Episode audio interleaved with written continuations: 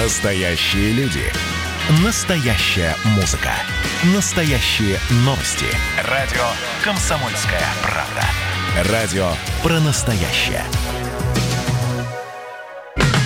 Взрослые люди. Взрослые люди. Тут-то Ларсон и Валентин Алфимов обсуждают, советуют и хуликанят в прямом эфире. Стараемся это делать э, корректно и воспитанно, хотя э, не знаю, вот по нынешним меркам, что значит хорошее воспитание. Э, мы с вами э, живем уже в эпоху какой-то новой этики, и, видимо, настала пора нового воспитания наших детей, э, потому что не знаю, чем еще можно объяснить тот факт, что Госдума приняла закон об укреплении воспитания в системе образования. Да, и здесь, э, наверное, не надо пересказывать, надо попытаться, ну, я не знаю, прочесть, наверное, да, то, что они э, предлагают. Итак, э, нет, ты знаешь, смотри, они они предлагают, чтобы образовательные организации указывали в плане, значит, э, учебном своем перечень событий и мероприятий воспитательной направленности в учебном году или ином периоде обучения. Я ничего не поняла. А, э, э, ну, смотри, да, вот этот вот конкретный перечень, это что? Это, наверное, урок по переводу бабушек через дорогу. Так? Но это по, по, мне это сейчас напоминает какую-то, знаешь, политинформацию, только про воспитание. Дети, не ковыряйте в носу на, на людях. Дети, не кладите ноги на стол. Дети, а, любите родину. Там, я, не, я не понимаю, это что такое воспитание в, э, ну, как бы в законодательном, а, в законодательных дефинициях, да? Как, как это определяется? Вот терминологии в какой? От, ну, от каких и до каких? Что надо чистить зубы по утрам, действительно, да? Или не плевать в свой родной флаг? Это вот такая вот шкала, что ли, или что? Не понимаю. Ну, и то, и другое это воспитание. Но смотри, нам же и наши слушатели регулярно об этом говорят. Да и вообще все, кому не лень, выступают по поводу того, что вот школа нынче не та, школа нынче не воспитывает, и вообще детьми не занимается. Вот вам конкретный э, закон, по которому школа обязана будет воспитывать. Да не просто воспитывать, а еще в плане отчитываться, что мы провели вот такое воспитательное мероприятие. Вальчка, мы провели Валь, вот такое воспитательное а когда школа учить-то детей? А учить-то когда школа детей будет? У нас по 8 уроков уже и так и продленка. Куда еще воспитание воткнуть бедным детям нашим? О, ну... В какую копилку это все складывает? С нами на связи Александр Милкус, обозреватель «Комсомольской правды». И я очень надеюсь, что нам Александр Борисович сейчас объяснит, о чем вообще этот закон и что будут прописывать, какие мероприятия будут прописывать школы в своих учебных планах. Александр Борисович, здравствуйте. Здравствуйте. Александр Борисович, ну правда, про что вся эта история? Ну, на самом деле, э, я бы как так сказал, что э, этот закон больше про целеуказания, чем про изменение какой-то э, какой составляющей школы. Ну, просто в, так, э, в цели воспитания в школе добавляется необходимость, ну, формулируется необходимость на воспитание патриотизма, любви к, к отечеству, к э, заботе об окружающей среде и так далее, и так далее, и так далее. Там нету никаких механизмов увеличения там, времени на воспитание и так далее. Просто, ну, на мой взгляд, просто, просто э, акцентируется внимание на какие-то проблемы, которые нужно в школе в планах, при, э, при составлении планов по воспитанию тоже учитывать. Вот я бы так сформулировал. Mm. Ничего что такое план по воспитанию? Что это за план такой? И что за ну, мероприятие? Вот, такой, э, вот, вот такая учебный план по воспитанию тоже сейчас учителя пишут. И уже пишут, и давно пишут. И некоторые даже ему следуют и его выполняют. Вот. А я не понимаю, что это? Что? Это что? Это, например, вот смотрите, а, правильно ли я понимаю, да? А, например, вот есть задачка там а, про полтора землекопа, да? Эм, там Маша и Витя делят яблоко, есть такая задачка, а есть там такая задачка, я не знаю, Маша и Витя стоят на границе на страже Родины и там поймали трех шпионов. Это уже патриотическое воспитание, да? То есть это... Слушайте, ну это не задачка про воспитание, да? Ну, там ну, разные мероприятия, может быть, там выезд за город или там э, какая-то экскурсия по местам боевой славы, э, составление mm-hmm. какого-то краеведческого плана и, и так далее, и так далее. Ну, много, много вариантов есть. Вопрос в том, что вы правильно сказали, если это все не превращается в показуху, не превращается в э, какие-то составления отчетов для, для отчетов. Вот это самое неприятное, что может происходить вот с этим процессом воспитания. И, э, к сожалению, это э, кое-где и происходит. Я вообще считаю, что процесс воспитания это называется делать как я. Угу. Э, ну, так это, это вообще это прерогатива семьи, а вовсе не школы. Ну, в почему? Данной, ну, в, данном, ну, в данной, данной терминологии. Любой, не, не, ну вот смотрите, э, любой урок математики, химии, биологии, просто поведение учителя, его разговор с детьми, его стиль разговора, том, чё, а, а, как он ведет урок. А уж уроки истории, уроки литературы, это, это и есть в чистом виде воспитания. То есть, да, вот ну как, как об этом отчитываться? Глупо. Чего? А как об этом, как, ну теперь они должны будут, учителя должны будут как-то отчитываться ну, о том, теперь, что это, они... Это, Не-не, смотрите, а, никаких вот дополнительных документов, их и так много в школе. Угу. Нужно писать не надо будет. Вот они есть. И вот смотрите, э, буквально вот э, на прошлом, в прошлом месяце, насколько я понимаю, закончил работу Институт развития образования, Российская академия образования. Они сделали модули по воспитанию. То есть учитель берет у них материалы, проводит их и не мучается с отчетом, берет еще оттуда материалы, как правильно составить отчет по тем мероприятиям, которые они э, предлагают. Там модуль для э, музыкальных школ, модуль для э, э, по истории и тому подобное. Вот это вот правильный, по-моему, подход, и это действительно помощь учителям в, вот в такой вот э, в такой работе. А вот, а вообще вот такая работа, это, мне кажется, просто дополнительный, извините мне э, такое слово, геморрой учителям. Им же надо детей еще научить, а теперь у них еще должна голова болеть о том, чтобы они их правильно воспитывали при этом. Нет? Слушайте, ну, школа у нас э, это не только образование и воспитание, и было всегда. Мы сейчас э, говорим, а наши слушатели считают не так, Александр Борисович, вы это хорошо знаете. Кто? Кто считает? Слушатели наши. Ну, слушатели могут по-разному считать. Мы их опросы не опрашивали и объективной картины не имеем, да. Но вот если мы говорим, что в 90-е годы у нас мы потеряли воспитательную составляющую, у нас школа была отделена от воспитания, он вернул школу около 2000-х годах, это теоретически это так. Воспитательную функцию в 90-х годах из школы убрали. Но на самом деле вот и, э, любой урок, как я уже говорил, это и есть воспитание. И школы занимались воспитанием, и занимаются, и будут. Ну а зачем тогда? А зачем тогда вот этот непонятный закон, а... если и так все и было? Да. А, ответа Хороший нет, вопрос. да? Я его тоже задавал. Как мне объяснили его э, в Комитете по образованию Госдумы, это уточнение, с чего я и начал, уточнение то, э, той философии э, воспитательной работы, которая сейчас ведется в школах.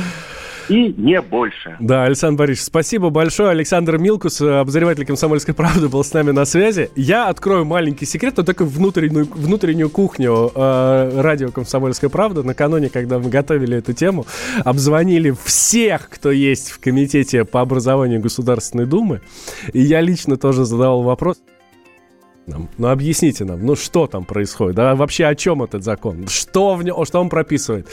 Все вопросы в Минпрос. Ну, в смысле, в Министерство просвещения. Все вопросы туда. В Государственной Думе на этот вопрос не отвечают. Вот. Угу. Ну ладно, будем надеяться, что просто нам с тобой, Валь, не хватает воспитания для того, чтобы понять высокие цели этого э, закона об укреплении воспитания в системе образования. Укрепление воспитания в системе образования. Надеюсь, до розок не дойдет у нас в школах. Ну, чтобы так закрепить уже, чтобы да, да, да. зазернить в катарсисе, да? В общем, ничего не понятно, но мы будем разбираться и обязательно однажды вам э, все-таки поясним, э, в чем здесь дело. Да, через две минуты продолжим, не переключайтесь никуда. Но вы же взрослые люди. Пора уже серьезными делами заняться.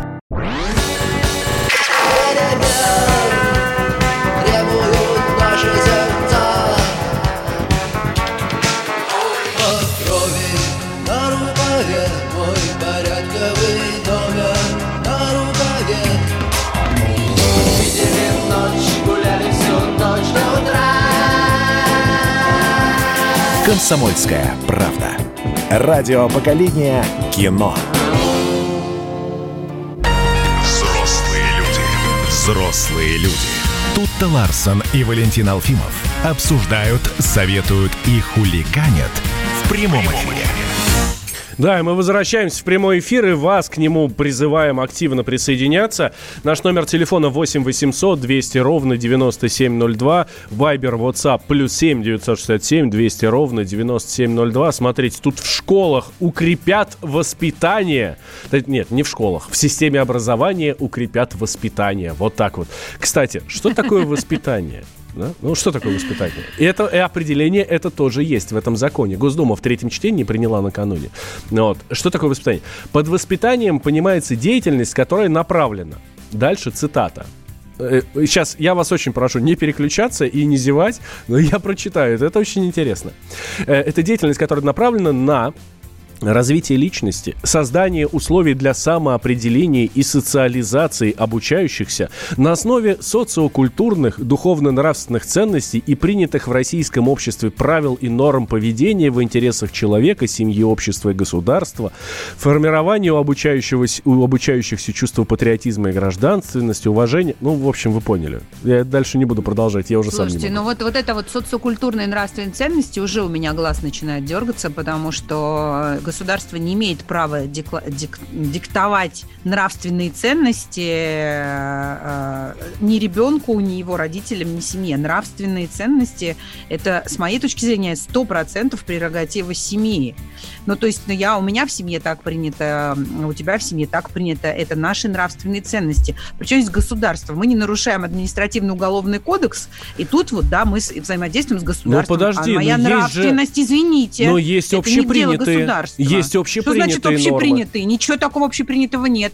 У мусульман общепринято намаз совершать, понимаешь, и, или там, я не знаю, э, ни капли алкоголя. А у кого-то принято каждый вечер винишком отмечать. И это тоже общепринятая норма. Ну, Я, вежливо разговаривать это... со старшими. Это общепринятая норма? Эм, ну, да, но да, это любить не свою родину, да? Это не про нравственность, а про что? Валя. Это скорее про... Это просто про это этика. Это про... Ну, вот если ты хамишь, то ты нарушаешь административный кодекс. Тогда тебя... Ну, то есть тогда, да, здесь государство. А если ты, э, там, я не знаю, веришь в кого-то там, или там твоя, ну, ты, ты веришь в то, что можно спать с восьмью женщинами, а, а я верю в то, что надо выйти замуж и жить всю жизнь с одним и тем же мужчиной. Но это, мой, это вопрос моей, моей нравственности. Не, государство не может здесь никак это регулировать. Как? Чего? О чем речь? Не знаю. Если честно, я глубоко сочувствую педагогам, которым сейчас вот со всем этим нужно иметь дело. Но, может быть, они, может быть, а, они знают об этом больше, чем я. Да, а, вот мы, мы сейчас как раз э, с, педагогом, с педагогом и поговорим. А давай тогда сейчас к нашим слушателям обратимся. Да, государство может диктовать какие-то нравственные э, устои нам или нет? Именно государство диктовать какие-то, ну, ну, ну да, вы понимаете, о чем я спрашиваю. 8 800 Да не 200... нам, а нашим детям. Ну, так, соответственно, и нам. Ну, так я нам имею в виду не меня, э, Валентина Алфимова, и тебя, Туту Ларсен, да, а нам, как, ну, народ, ну, как человека в целом, россиянам. 8 800 200 ровно 9702 наш номер телефона и Вайбер WhatsApp плюс 7 967 200 ровно 9702. Это для ваших уже письменных сообщений. А, как я обещал, с нами на связи заслуженный учитель России Сергей Казарновский. Сергей Зинович, здравствуйте. Добрый день. Здравствуйте. здравствуйте. Я хотела еще добавить, что Сергей Зинович создатель уникального образовательного проекта «Класс-центр», который э, теперь еще и будет нагружен воспитательной работой, да? Здрасте, тут. Здрасте. Да.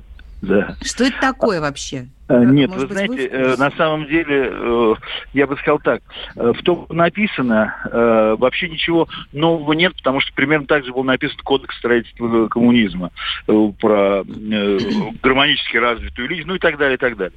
Вопрос mm весь в технологии, как это будет происходить, потому что от этого все зависит, потому что на самом деле, ну, если говорить, мы вот сейчас я слышал ваш разговор, там, а, там нравственности, безнравственности и так далее. У Ломоносова на, на вратах своей первой русской школы было написано четыре столпа образования. Арифметика, грамматика, гимнастика и стыд. Стыд в том смысле, что такое нравственство, ты говоришь, за что может быть стыдно, за что не стыдно. Если мы говорим, что семья может делать, да слава богу, но я вам скажу, как человек, который 40 лет заходит в школьный класс, что э, зачастую одна семья приводит 1 сентября, а другая семья или даже две семьи приходят на выпускной вечер. Поэтому это очень такой непростой вопрос про семейный устой, когда мы видим, что картина в целом совсем другая. Но дальше, я когда говорю о технологии, смотрите, была замечательная идея, три э, урока физкультуры в неделю. Замечательно. Но для этого нужно было в полтора раза увеличить ставки, количество людей, педагогов, дать несколько залов и так далее. А потом пошла профанация. В одном зале, который непонятно чем делился, сразу два класса занимались физкультурой, что невозможно совершенно. Либо э, устраивали там э, шахматы в рекреациях, это тоже называли уроком физкультуры, потому что технологию никто не продумал, не решился в нее еще вкладывать и так далее. Э, это очень такая важная история э, школа – это место, где ребенок проводит достаточно много времени, да, и большую часть жизни. И через нее, на самом деле, он познает мир, через атмосферу, способ ну, общения, в том числе и с учителями. Да, если это становится его родным домом, вот это место, да, то это то, с чего может начинаться Родина, простите за громкие слова. Он здесь ее видит, вот нигде в другом месте. Он, много времени там э, проводит. Вот. Mm-hmm. И это все зависит от того, как учителя общаются, как они ведут урок. Больше того, наших учителей в э, педагогических вузах, которые, кстати говоря, не везде в мире есть, а может, так сказать, не в большом количестве стран, не учат, что это публичная профессия, что, это, что не, не надо требовать от ребенка, чтобы он был внимательным. Это смешно. Надо прочитать Станислава Станиславского «Моя жизнь в искусстве» и посмотреть, что такое уметь брать внимание, не учат этому. Мы сейчас пытаемся в театральных вузах, э, в педагогических вузах делать такие ну, курсы драматизации образования, чтобы они знали. Чтобы они знали, что э, объяснять, когда материал ты объясняешь, да, ты не рассказываешь про то, что ребенок не знает, а делишься собой. И вот эта уважительная штука, которая возникает, дает самому ребенку ощущение самоуважения, всего чего угодно. Отношение к, к родине, простите, вот через это у него другого пока нет. Он достаточно много это э, видит. Понимаете? Э, ну, школа должна такую создавать атмосферу, да, думаю, чтобы у, ребенка, ребенок мог любой с самого начала почувствовать свою значимость. День рождения. А как... Сергей Зинович, а какие-то вот законодательные инициативы э, могут помочь э, эту атмосферу в школе поддержать? Вот, не, вот э, мне, это вот мне, непонятная мне, история. Мне кажется, больше должна речь идти о том, что должен быть создан ну, некий такой консилиум из педагогов, учителей, которые бы, которые бы поняли, как это надо вообще делать, как об этом разговаривать. Я могу сказать, что мы очень, ну, например, даже вот э, говорили об инклюзии. Инклюзия важна же не только для того, для тех детей, которые должны социализироваться, э, ну, с особ, особых детей. Это очень важно для тех, кто в школе. Вот у нас мы сделали, положили много сил, чтобы были дети с разными способностями, с синдромом Дауна, и аутисты, и там усыновленные дети. Но это же важно. И для наших детей, может быть, в первую очередь, в начальных классах, например, висит главная частичка, э, приставка в русском языке жизни «со» сочувствие, содействие, сопереживание, ну и так далее, и так далее. Угу. Это уже вот, это и есть элемент технологии. Я, я скажу про простые даже вещи. Помните, было там при нашем там коммунистическом строительстве везде надпись такая, чисто не там, где метут, а там, где не ссорят. Чушь да, собачья. Да. Чисто там, где метут с утра и до вечера, и, может быть, тогда не ссорят. Но для этого есть технология. Я взял дежурную уборщицу, как дети уходят на урок, она промывает все туалеты каждый раз, они приходят все в чисто, ни одной надписи. Вот за 22 года в новом здании, которое там мы долго строили совершенно себе, не, не появилось. И вообще сейчас вот разговариваю с вами, вспомнил, что у э, его Нобелевской лекции была замечательная такая фраза, что эстетика – мать этики. И чем больше школ... А что такое эстетика? Это эмоциональное развитие человека – да? И чем больше этого, этим наполняется школа, сколько Кабалевский, немецкий потратили сил, чтобы ну, каким-то образом очеловечить школьное воспитание. Все это ушло. А это ведь действительно, вот смотрите, да. написал Ломоносов стыд. Стыд, когда почему как он возникает? Почему у каких-то людей возникает или нет? Знаете, бессмысленно на хайвее подойти к уже взрослому мужчине и сказать, что, что как тебе не стыдно справлять нужду, даже не отойдя от машины. У него эти рецепторы не размассированы. Никто в жизни с ним этим э, не занимался, понимаете? И это все такие, вот я говорю, это элементы воспитания. Я уже Да, Сергей Зинович. Да, Сергей спасибо да, огромное. спасибо Сергей большое. Казарновский, создатель класс-центра, заслуженный учитель России, был с нами. Но все-таки мне по-прежнему кажется, что а, вот то, о чем а, Сергей Зинович говорит, это э, в бо- большей степени все-таки относится к воспитанию в семье, чем к школе. Мне бы хотелось, чтобы моего мало в не школе бывает, в первую очередь кажется. учили, а не воспитывали. 8 800 Я вот 200 сама ровно воспитываю. 9702. Антон, здравствуйте. Здравствуйте. Могут в Здравствуйте, школе да. воспитывать или не надо? Ну, я вообще э, занимаюсь воспитательной работой в ВУЗе, то есть обязательно называется высшее образование. Вот. Мгм. И как раз у нас специфика своя по поводу принятия этого закона. Э, э, здесь э, мы чего опасаемся и какие плюсы? Да, опасаемся того, что э, вся вот эта работа будет, э, так скажем, э, единообразная, единообразная, потому что в каждом вузе э, свои есть э, особенности, своя специфика. Вот. Ну, вообще, хочу сказать, что вот здесь обсуждалась тема, э, что должно быть в школе, что должно быть в ВУЗе, учеба или воспитание. Закон образования, на самом деле, э, с самого начала его принятия в 2012 году, он предусматривает то, что это непосредственный процесс и воспитания, и обучения. То есть это единоправленный процесс. И, кстати, в законе образования первым стоит воспитание, поэтому это первично там. Мгм. Вот, поэтому, э, на мой взгляд, э, это попытка э, систематизировать воспитательную деятельность э, вообще в целом в, в сфере образования и дать какие-то, наверное, общие установки. Потому что, например, закон Да, Антон, подразумевает... спасибо большое. Спасибо, да, Мгм. очень мало времени, к сожалению. Смотрите, что пишут еще. Необходимо, мы же не, мы же не э, животных и то воспитываем, а мы люди. Раньше был моральный кодекс, сейчас он у каждого свой. Вот. И еще пишут, что должны быть правила и рамки именно в воспитании. Именно школа должна Но вы же взрослые люди.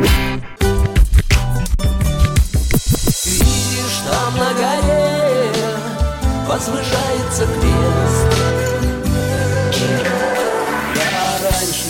не думал, что у нас на двоих с тобой одно лишь дыхание. Ален Делон говорит по-французски. Комсомольская правда. Радио поколения Наутилуса Помпилиуса. Взрослые люди. Взрослые люди. Тут-то Ларсон и Валентин Алфимов обсуждают, советуют и хуликанят в прямом эфире.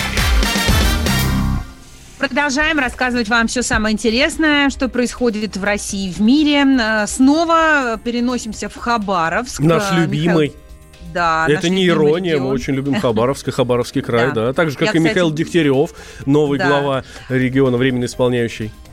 Исполнен любви, об этом он сказал, едва сойдя с трапа, э, и сейчас начал эту любовь э, э, уже к хабаровчанам демонстрировать на деле. Не, не успел в Рио вступить в должность, как уже предложил снизить тарифы на коммуналку для жителей Хабаровского края, подчеркнув, что у людей элементарно нет денег, чтобы нормально жить. Необходимо ввести дополнительные субсидии на оплату платежей, задействовать внутренние ресурсы и обратиться в федеральный центр по этому вопросу.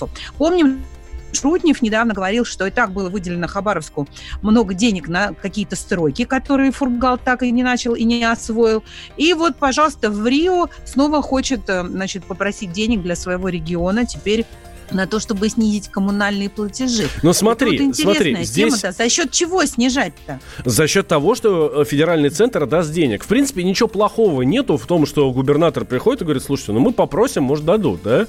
Вот. Э, Он рубится за свой регион. Молодец. Он прям буквально в первый день впрягся в эту историю и думает не о том, как бы построить, например, новое здание правительства региона, да, или там, ну, губернатору, ну, там, новый дом а о том, как бы снизить э, коммунальные тарифы в регионе. Это круто, это он про людей думает. Ну, здесь же, ну, не будешь же ты спорить, правильно?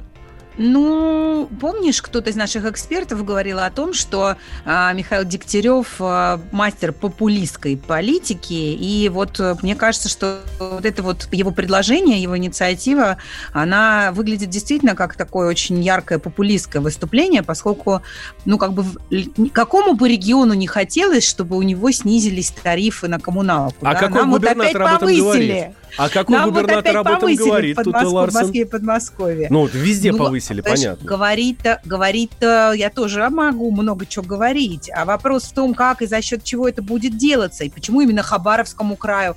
В то Потому время что как он всем губернатор Хабаровского повышают. края. Не, ну подожди. Ну он же не, он не говорит, я знаю, как это сделать а, за счет наших ресурсов. Он говорит, мы обратимся, а, мы возьмем, мы введем дополнительные субсидии и обратимся в федеральный центр по этому вопросу, понимаешь? То есть, а почему вот, а я, может, тоже хотела бы, чтобы мой там, я не знаю, губернатор обратился моего региона в центр по федеральному, по тому же вопросу, почему мне повышают, значит, а Дегтярев думает, что вот он сейчас обратится и Хабаровску понизит. Не то, чтобы я желала Хабаровску высоких коммунальных платежей. Просто у меня вопрос, насколько реалистичны эти обещания, ну, эти инициативы. Ну, мы поживем увидим. Так, точно так же, как и мы не знаем, насколько реалистично, что в след- на следующих выборах э, в 2021 году, а я напомню, что выборы губернатора Хабаровского края пройдут в 2021 году, в этом году, в 2020 уже не успевают, потому что там за 100 дней надо начинать предвыборную кампанию, а, а единый день голосования у нас когда там, в сентябре, да, ну, там, я не помню число точно, ну, в общем, ну, там первые или вторые выходные сентября, вот. Ам, Точно так же, как мы не знаем, будет ли участвовать, например, Вика Цыганова в а, выборах в Хабаровском крае, потому что Свят, свят, свят. А Вика Цыганова при чем здесь? Она что, политик? э, Вика Цыганова политик. Мало того, она участвовала в предыдущей предвыборной кампании в Хабаровске в 2018 году. Вот. Она местная и очень хорошо знает регион и очень, э, скажем так, очень за него болеет. По крайней мере, она сама об этом говорит. Если вдруг кто-то не помнит, вдруг кто-то не помнит, кто такая Вика Цыганова, то вот Вика Цыганова. Я закрою глаза, я забуду обиды, я прощу даже то, что не стоит прощать. Приходите в дом, мои двери открыты, буду песни вам петь и вином угощать. Да, или вот еще Вика Цыганова тоже, ну, примерно про то же, да, про, про «Приходите в мой дом». Русская водка, что ты натворила? Русская водка, ты меня сгубила. Русская водка, черный хлеб,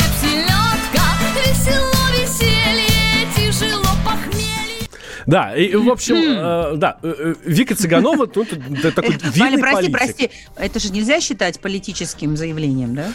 А почему нет? Например, у группы Ленинград есть песня «Кандидат», и там есть такие слова. э, Если кратко, если четко, только взятка, только водкой. А, Нет, но нет, все-таки Вика здесь совсем о другом пела. Но тем не менее, подожди, э, я, я запуталась совсем. Вика Цыганова, известная певица, Да, э, уроже- уроженка Хабаровского Да. края, э, будет баллотироваться на выборы губернатора в 2021 году, так Э, что ли? Смотри, появилась информация. а, В интернете появилось ее интервью, где она говорит, что у меня нет готовности бросаться в омут с головой, но я понимаю, что есть какой-то потенциал. Если Господь так решит, то, скорее всего, буду участвовать. Наши, а, э, на- наши коллеги э, с радио «Комсомольская правда», за что им большое спасибо, дозвонились до Вики Цыгановой и спросили, Вика Цыганова, слушай, ну правда, что ли, все, будете баллотироваться? И вот что она нам говорит. Нет, я не собираюсь баллотироваться. Это самый главный комментарий. Просто вот работники, как говорится, СМИ решили, может быть, хайпануть на этой теме, что-то сделать. Я очень переживаю за все то, что происходит в Хабаровске, на моей родине. И э, желаю только одного, чтобы там был мир и не было никакой революции, никаких переворотов. А я отдыхаю в Сочи и никаких заявлений не делала. Вот. Отдыхаю в Сочи, никаких заявлений не делал. В связи с Да не этим... брали какие-то небла- неблагонадежные, нечистоплотные журналисты, да? Ну, Испортили человеку отдых. Ну, видимо. А, в связи с этим я... э, а, слушай, а почему нет, да? Ну, правда, Вика Цыганова известный э, деятель искусства, культуры. Она э, глубоко погружена в проблемы Хабаровского края, потому что это ее родной край, она там проводит много времени, насколько я знаю, там какой-то бизнес, не бизнес у, не- у ее, там, у ее мужа. Вот. Почему нет? Ну, правда. А, опять же, она там говорит, у меня детей нет. Говорит, я могу этим заниматься, то есть не буду отвлекаться там на что-то другое. Давай вот в связи с этим обратимся к нашим слушателям, уважаемые друзья. А, Вы как считаете, может ли звезда, а, ну вот уровня Вики Цыгановой стать хорошим губернатором, хорошим руководителем? А, Опять немаловажно, мы видим по Хабаровскому краю сейчас, а народ ее примет или нет? Она же, ну она же ваша. Ваша родная, вот, плоть от плоти, да, кровь от крови. Так, может быть, и она действительно может стать хорошим губернатором? Потому что мы, кстати, видим, что Дегтярев за последние 30 лет это первый губернатор Хабаровского края, не из Хабаровска. Ну, то есть не местный. Ну. Только, может, Цыганова исправить всю эту ситуацию. Давайте, 8 800 200 ровно 9702. Это наш номер телефона. И Вайбер, WhatsApp, плюс 7 967 200 ровно 9702. Вот.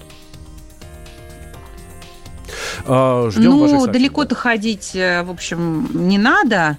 У нас же есть прецеденты, в конце концов, э, когда э, Михаил Евдокимов, известный шоумен, пародист, актер, певец, телеведущий, был главой администрации губернатором Алтайского края. А если уж на Запад пойти, то там он у них Кани Вест в президенты баллотируется, а Арнольд Шварценеггер был губернатором Калифорнии, или уже еще, или до сих пор им еще является. Ну, то есть, в принципе, это прецеденты имеются, когда... А, а Иосиф Давыдович Кобзон, пожалуйста, вам, ну, сколько лет он провел в политике, и к концу своей жизни, наверное, его политическая... К концу его жизни его политическая карьера была не менее увесистой и без, ну, такой неоспоримо а, успешной, как и его, в общем-то, вокальная, эстрадная, про- профессиональная деятельность. Мне кажется, что это вполне реально. А еще мне кажется, что женщин у нас в политике недостаточно, особенно на высоких постах. Вот женщин-губернаторов у нас нет же, да? По-моему, нет. Но, э, Я не почему? слышала об этом. Почему? Есть во Владимирской области э, Орлова была, ну и, и ничего. Да? Ну да, в Карелии была женщина-губернатор. А, нет, там а, женщина-мэр Петроз- Петрозаводска была. Вот. А, есть у нас сообщения и э, звонки есть. 8 800 200 ровно 9702. Игорь, здравствуйте. А, Добрый день. Игорь, вы откуда? Я, я город Тюмень. Вот. Я вот просто хотел сказать, что не имеет значения, мужчина, женщина, кто. Самое главное, чтобы у человека был опыт работы именно хозяйственника. Мгм. Чтобы он руководил бы каким-нибудь предприятием. Тогда он будет понимать хотя бы, что он будет делать. Ну, О, а если у человека собственный бизнес успешный, это можно считать как, как ну, опытом ну, вы поймите одно, что бизнес это бизнес. а, Это Надо обязательно, чтобы руководил заводом, чтобы заводской был Да, парень. да, да, да, чтобы он имел понятие. Мгм. Потому что я вот сталкивался сколько раз вот с военными, которые выходят на пенсию и устраиваются на работу в предприятие, допустим, механиком. И это вообще, он говорит, как вы тут работаете? Потому что в армии у них все просто. По уставу пришел, взял, получил. А, А работа, здесь инициативу когда- надо проявлять. М? Не понял. А здесь надо, а здесь надо инициативу проявлять, творческий подход и так далее, да? Естественно, да. Да, спасибо большое, вас услышали. Э, хорошо. А, кстати, про Рейгана нам еще пишут, да, он же тоже актер, Рональд Рейган. Да, э, Стал президентом да, Соединенных Штатов. Так, Цыганова баллотировалась на прошлых выборах губернатора и с треском провалилась, пишет нам слушатель. После этого она начала оскорблять хабаровчан и в соцсетях, и угрожать нам, говорить, вы еще пожалеете и так далее. Поэтому шансов лично у Цыгановой в Хабаровске никаких. Вот это вот да. такое вот мнение. Вот это да. Хорошо. Ну да, женщина человек эмоциональный. Видимо, в данном случае эмоции взяли. Слушай, верх. мы совсем забыли Владимир Зеленский. Владимир а, Зеленский, точно, президент да, Украины. да, Господи, я вздрогнула, думаю, о чем ты сейчас, Владимир Зеленский. Мы забыли его услышать у нас на радио. А нет, мы вспомнили, что он президент Украины, да. Вот, а, Ну- а вот про Евдокимова пишет, он действительно был народным губернатором. Вот, и вот Александр нам пишет, что, к сожалению, наверное, у Цыганова не получится повторить такую. Но вы же взрослые люди. Берите пример с Владимира Путина.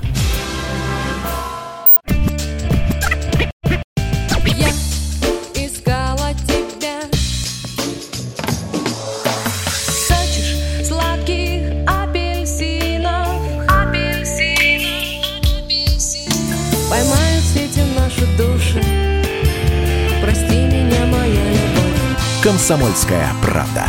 Радио поколения Земфиры. Коридоры власти. Ой-ой-ой, ты слышишь тут эти шаги за дверью? Потому что мы с Да. тобой мнемся возле двери в коридоры власти, а с той стороны подходит Дмитрий Смирнов, дверь открывает и говорит «Здравствуйте, привет, Дима». Доброе утро. Доброе Доб- Мы каждый раз, я вот пытаюсь не попасть на доброе утро. Тут и мы каждый раз синхронно с ней это говорим. Давай еще раз скажем. Доброе Давай. утро. Доброе, Доброе утро, утро. Дима. Good morning. Э, Да. вот. Как, как дела в А, а, коридорах кстати, власти? Да вроде все ничего, слава богу, тьфу тьфу тьфу все живы, здоровы, коронавирус, я не знаю, вступает или нет, жизнь налаживается, все готовятся к военно-морскому походу. А, Это сейчас главная, да, главная тема, главная цель на вот эту неделю. И в основном ей заняты, э, ну, именно парадом заняты. Слушай, Насчет Или- того, что заняты, я не знаю, честно говоря, но вот к чему готовиться, да, вот э, больше многие, скажем так, там, не знаю, надо ли готовиться отдельно к этому Путину, да, но Министерство обороны, власти города Санкт-Петербурга, ну и остальных городов, где пройдет парад, готовится, причем такая интересная история получается, да, что э, парад будет, а жителей, например, в разных городах, там, в Владивостоке, на него не особо приглашают, говорят, что вы тут давайте не скапливайте, потому что все-таки эпидемия у нас продолжается. То есть а, не только сухопутный парад, да, но и военно-морской, он тоже проходит в таком в ряде ограничений. Мгм. Ну, то есть э, люди на него по телевизору будут смотреть, скорее всего, да? Ну, вот я не знаю, честно говоря, как вот насчет по телевизору, потому что вот если так совсем по-честному, то на а, парад, который вот на Красной площади проходит, мне, конечно, удобнее смотреть по телевизору, потому что все это красиво, там, ну, это такая, это, это шоу. Вот. Парад а, в Санкт-Петербурге, я несколько раз его смотрел вот с этой самой набережной, с которой все смотрят, а, где проходит выступление Путина. Там, честно говоря, ну, красиво, да, но, но мало что видно.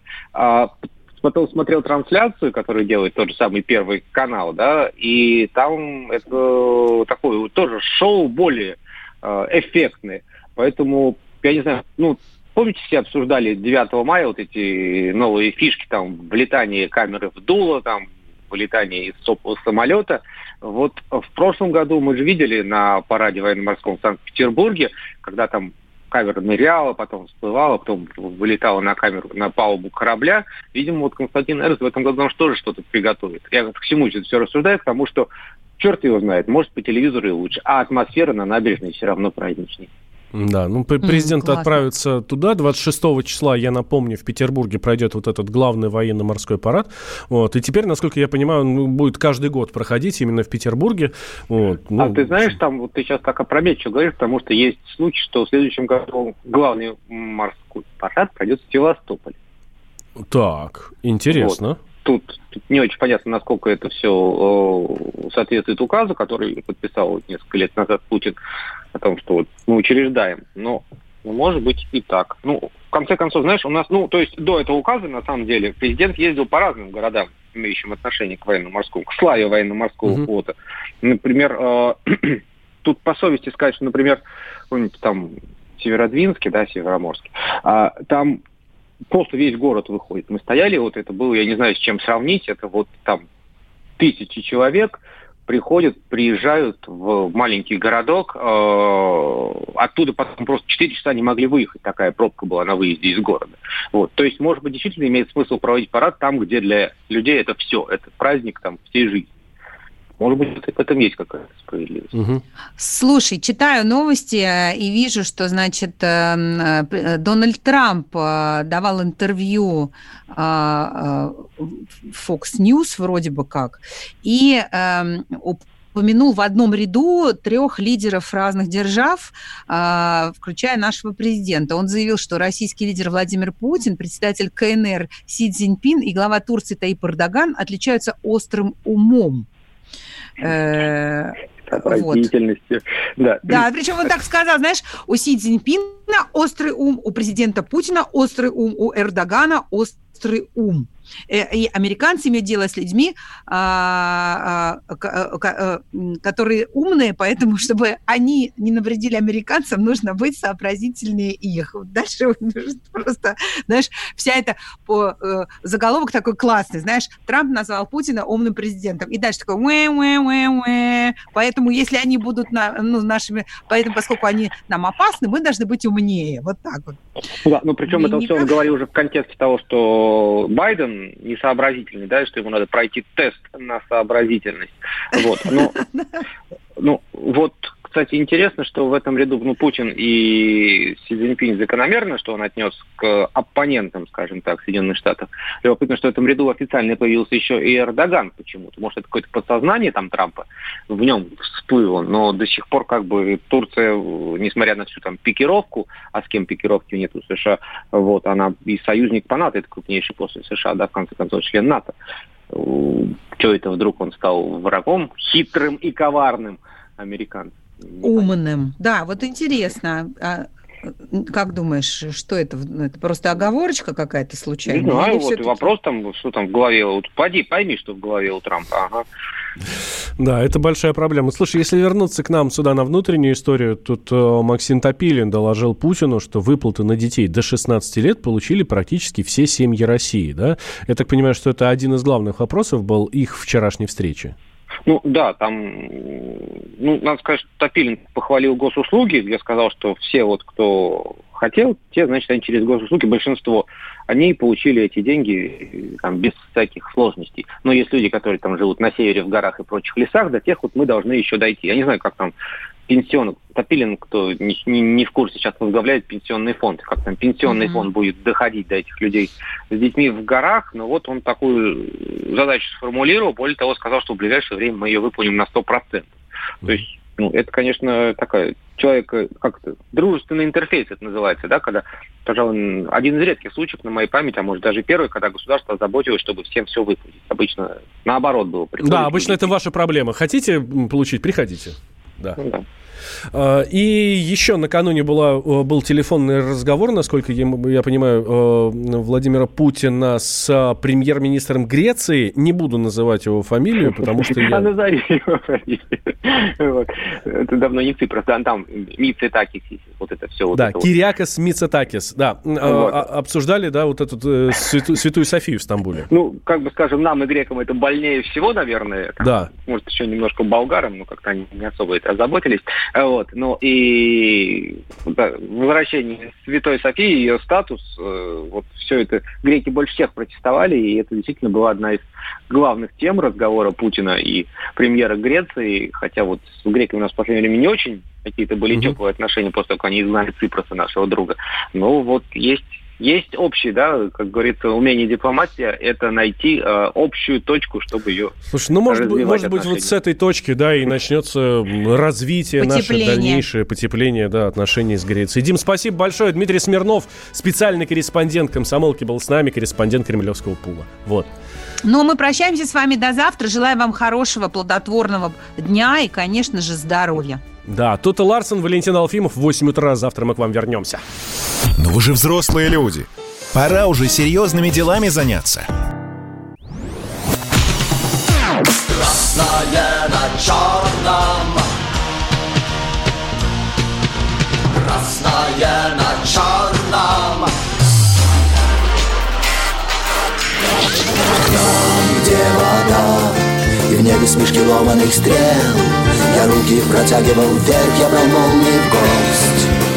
Снова летят дороги День просвет менять Камушья, а мне досталась Трасса Е-95 Опять игра, опять кино